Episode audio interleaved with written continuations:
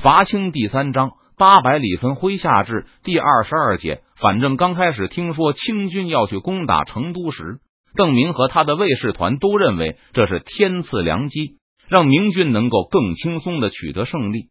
现在重庆到成都之间几乎都是无人区，大军想就地征集粮草是根本不可能的事。所以，若是重庆清军出发的话，所有的军粮都需要从出发地搬运。如果走水路的话，清军就需要绕比较远的路，而且是逆流而上，速度会比较慢。在这期间，明军可以先攻克万县，同样逆流而上直抵重庆城下。一旦明军水师进入重庆附近的长江江面，清军前线部队的补给线和退路就被切断了，只剩下死路一条。若是清军选择走陆路，同样需要由重庆提供全部的补给，而且还需要提供全部的府兵，因为在无人区行军，不但征不到粮，也找不到搬运物资的壮丁。重庆城内的清军一直是依靠嘉陵江这条水路维持生存。陕西通过嘉陵江能够运输多少补给，重庆就可以养多少兵马。这条补给线的运输能力虽然不断提高，但是目前看来依然相当有限。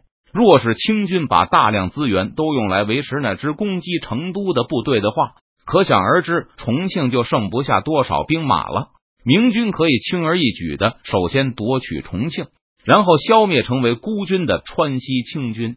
不过，等普凡叙述完熊兰打探来的情报后，邓明发现清军并不像他认为的那样愚蠢。当着普凡的面，邓明把川西的地图摊开，手指在地图上沿着嘉陵江的走势滑动着，最后停在了剑阁附近。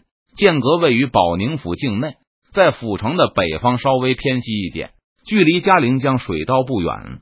从此处沿着嘉陵江向北。没多远，就是保宁府北方的重镇广元。广元地处陕西和四川交界，陕西南部的补给中心汉中到广元有大道相连，无论是兵员还是物资，都可以迅速的从汉中运抵广元。嘉陵江与支流白水在广元汇合，沿着这两条水道前去甘肃和陕西中部的交通也都比较方便。无论运输向保宁还是重庆的粮草。清军都是在广元装船，然后顺流而下运输到前方，在空船逆流返回。若是熊千总打探得来的消息没错的话，清军肯定会从广元出发，沿着嘉陵江直奔剑阁。这么短的距离，清军朝发夕至，在剑阁弃船改行陆路，走蜀道，从剑阁直奔江油，然后到绵竹，突入川西平原。邓明思考了一下。从广元到剑阁的交通实在太方便了，基本不会给清军造成什么后勤压力。问题就在于剑阁到绵竹的这一段路。邓明问道：“你们觉得清军需要多少人来搬运粮草？”卫士们你一言我一语，各抒己见。这段路沿途上也没有百姓了。如果达子要保证粮草的话，卑职觉得需要三个府兵来帮一个战兵。我觉得两个比一个就差不多，就算二比一吧。一千五百个战兵就需要三千个府兵，督府的刘总兵手下大概有一千战兵，达子大概也不会少于此数。一千五战兵，那达子也太拖大了吧？路上难免会有折损吧？怎么也要三千人才够？三千甲兵就要六千到九千府兵，全军就是九千到一万两千人，这么多兵力，达子凑得出来吗？邓明觉得清军里汉人居多。所以建议部下用清军，而不是用达子来称呼对手。但是大家不太习惯。邓明站在边上听了一会儿，又问朴凡道：“清军在万县的时候，兵力最多达到多少？大概有五千之数。”普凡说道。接着又告诉邓明：“这还没算熊千总的两千人，不用算，因为熊千总是用他自己的屯垦养兵。清兵派了五千兵来，依旧有能力继续向云阳推进。”邓明低声说道，又问了朴凡一声：“清军这五千人到了万县之后，万县的储备是越来越少呢，还是逐渐增多？不断增多。一开始库房里没有什么粮食，熊千总大都让撤退的人带走了。但达子很快就运来了粮食，储备了一些后，才继续向云阳进攻的。普凡老老实实的答道：我猜也是这样。邓明点点头，周围卫士们的表情已经是一脸的严肃。东征西讨了大半年，他们都很清楚普凡的情报说明了什么。从广元到重庆的距离，大概和重庆到万县的距离差不多，运输方式也基本一样，都是满载的船只顺流而下，到目的地后卸货，然后空船逆流返回。就算重庆到万县的水运距离稍微近一些，而且长江航运也比嘉陵江好一些，但清军经营保宁府多年，控制力和对水路的熟悉程度远在重庆府之上。我觉得从广元运输粮食到重庆的耗损，绝对不会大于从重庆到万县的这一段。邓明对卫士们说道：“既然清军能够在万县养五千兵，储备还不断增加。”那他们在重庆养上一万士兵是绝对没有问题的。嗯，高明瞻和王明德来万县的时候，重庆不可能不留人防守。我们不多猜，就算现在重庆能够养一万五千兵吧。虽然邓明估计的数字已经很保守，但这个兵力依旧大大高于去年元宗帝攻打重庆时的清军兵力。当时重庆城内只有四千多士兵，其中披甲兵不过一千而已。现在清军总兵力至少是那时的三倍，敢于尝试进攻奉节，说明重庆拥有的披甲兵人数也很多，估计已经达到了四五千人之多。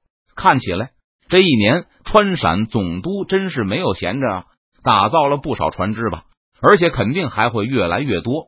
如果我们坐视不管的话，明年这个时候，李国英至少能够在重庆养上三万兵马了。邓明的话让不少卫士脸上都露出喜忧参半的表情。忧的是这次进攻重庆的难度大大提高了；喜的是幸好明军已经准备开始进攻重庆，不然以后势必会变得更加困难。赵天霸向邓明使了个眼色，邓明明白他的意思后，就让普凡先出去到外面等着。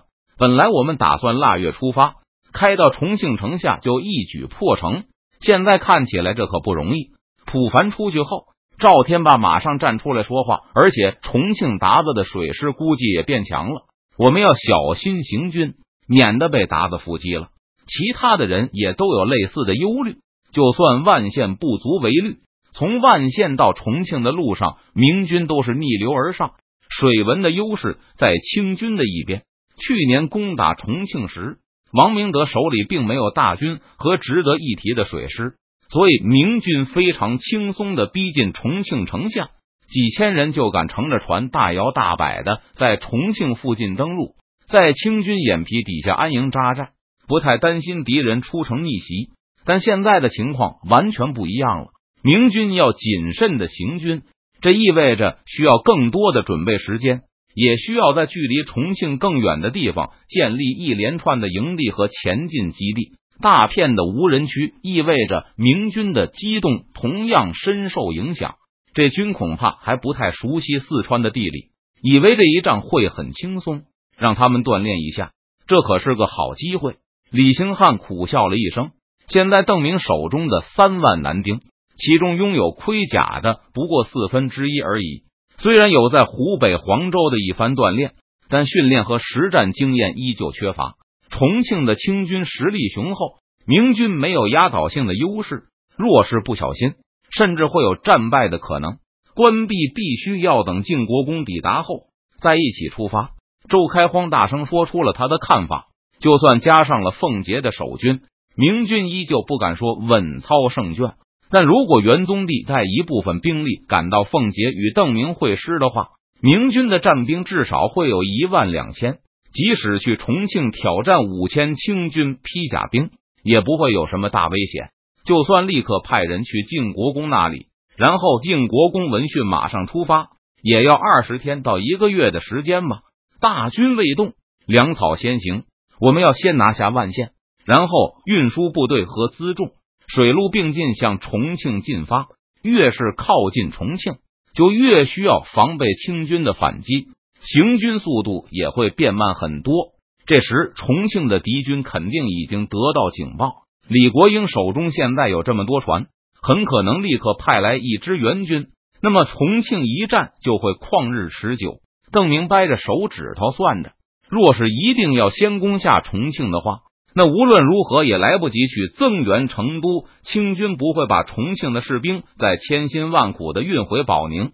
从广元出发攻打剑阁的肯定是另外一支清军，这对李国英来说不是什么大问题。他只要在广元储备好辎重，再从甘陕调拨一支露营过来就行了。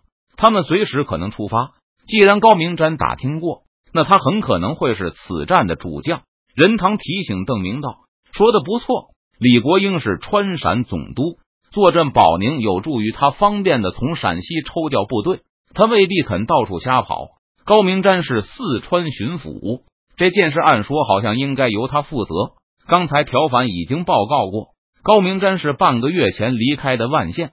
邓明道：算算日子，他已经早回到保宁了。”他向李国英汇报完事情后，等露营和物资在广元集合好了，就该出发了。大概也就是半个月内的事情了。没想到达子居然还有力量兵分两路，我们必须立刻向督府发出警报。李兴汉叫道：“自从清军夺取重庆后，成都的主要注意力都放在东面，认为清军从重庆方向来犯的可能性比较大。这种警戒本来没有什么太大的意义。”要是清军真的发起进攻的话，成都靠自身的实力几乎不可能抵抗。但当邓明从四川行都司返回后，因为与西营冯双礼结成了同盟，刘耀觉得成都周围的形势获得了极大的好转，必要时可以向冯双礼求救兵。目前，刘耀和杨有才依旧认为重庆是最危险的方向。杜甫和嘉定州明军的注意力现在都集中在重庆府这边，对北面反倒有些疏忽了。刘耀更认为，如果重庆清军要西进的话，他不但可以事先得到警报，向冯双礼求援，奉节方面也不会坐视不理，因此成都还是挺安全的。嗯，恐怕要等到江油失守，杜甫才会发现清军南下。等他们知道这支清兵的人数至少上万后，再求救也来不及了。邓明知道成都最大的问题是实力太薄弱，注意力放在东面就顾不了北面，整个城里都养不起几头一马，更不用提建立侦察网或是驿站系统了。就算成都发出警报，也不敢说建昌的救兵就能够及时赶到。大雪山那边的道路可是不好走。再说，建昌也未必能够及时做出反应，还是我亲自去一趟督府吧。思来想去，邓明觉得最好还是自己马上走一趟。万一成都遇险，邓明觉得自己的名气也能起到安抚人心的作用。若是得知邓明亲自赶去成都，建昌方面大概会意识到情况紧急，或许能及时的派出援军。你们都跟着我去吧。至于去建昌报信的人选。卫士们谁都不愿意去，觉得不但要多跑很长的冤枉路，而且还没有什么机会立功。在周开荒的提议下，大家一致推举赵天霸去当这个使者，理由就是他是西营的人，与冯双礼、狄三喜他们好说话。但赵天霸死活不答应，争辩说他去只会更坏，和冯双礼他们当场打起来都有可能。见赵天霸反应如此激烈。理由也是冠冕堂皇，邓明自然不好勉强他去，最后只好从凤节另外找了几个骑手，让他们立刻赶去建昌，替成都请求援兵。不过清军到底会不会出兵，还是个未知数，进攻的时间也完全不确定。说到底，这都是建立在熊兰的情报基础上，因此邓明也不好要求冯双礼紧急动员，只让他根据情况。派一队精兵到成都协助邓明、刘耀和杨有才守城即可。派出了使者后，邓明就赶去见文安之，报告了自己新得到的消息，以及自己马上就要动身去成都的决定。这个熊兰说的话可信吗？文安之显然对这个情报持怀疑态度，对熊兰的人品更是一点信心也没有。从广元出兵这么远的事，居然还让他打探到了。还专门派人躲在附近，等你一回来就报告。末将觉得还是可信的。如果这是李国英的计谋的话，末将觉得他们就不会提到剑阁、江油，而是哄骗我们说重庆的兵力薄弱，清军已经沿着长江进攻川西去了。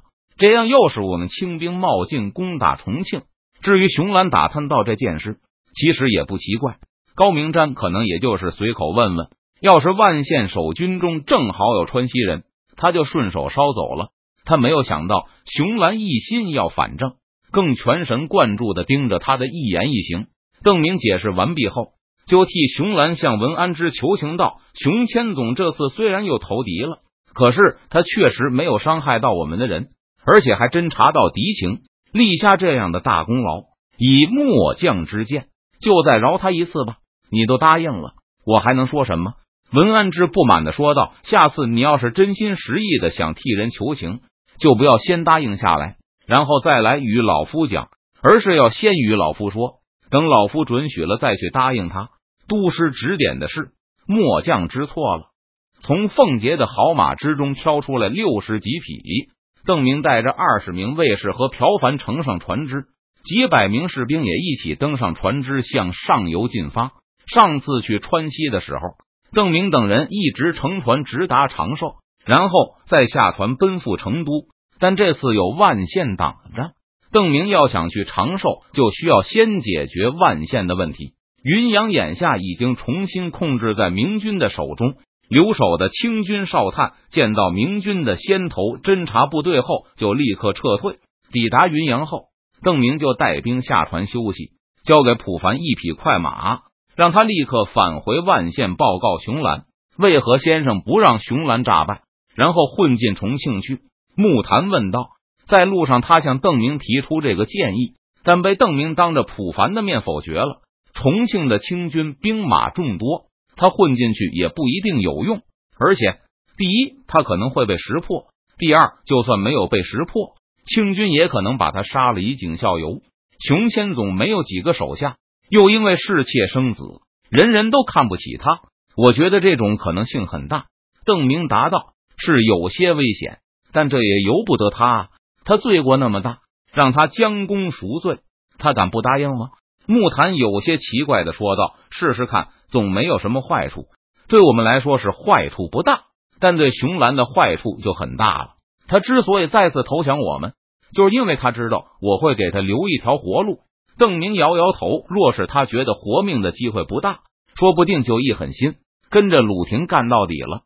在普凡到达的当夜，熊兰突然发难，把王明德留在万县的一千多清军士兵一网打尽。这些留守的清军士兵对熊兰的过往也有所耳闻，知道他在投降清军以前，把不肯投降的明军都放走了，还当众宣布他笃信什么人格有志的格言。这更证明了熊兰是个草包，连杀人的胆子都没有。和这些清军相处时。熊兰亲口承认了这些事，不但自称心肠软，还说自己信佛，不愿杀生。得知云阳失守后，王明德的手下觉得熊兰这个草包未必有胆子第三次投降邓明，却没有想到熊兰翻脸不认人，动手的速度如此迅速，而且下手稳准狠，根本没给清军任何反抗的机会。熊贼，你不是说人各有志吗？几个王明德的军官被五花大绑的押去地牢，路上绝望的高喊着。熊兰的师爷秦修彩站在旁边，听到呼喊声后，不由得冷笑一声。在他的记忆里，这般手段才是熊千总的本色。只要熊兰不杀邓明的人，将来邓明也不会杀熊兰。但如果是跟高明瞻和王明德打交道，放了这些军官又有什么意义？把达子统统都关起来，不许给他们饭吃。秦修彩威风凛凛的传达熊兰的命令，可是不要杀他们，等邓先生来了再处置。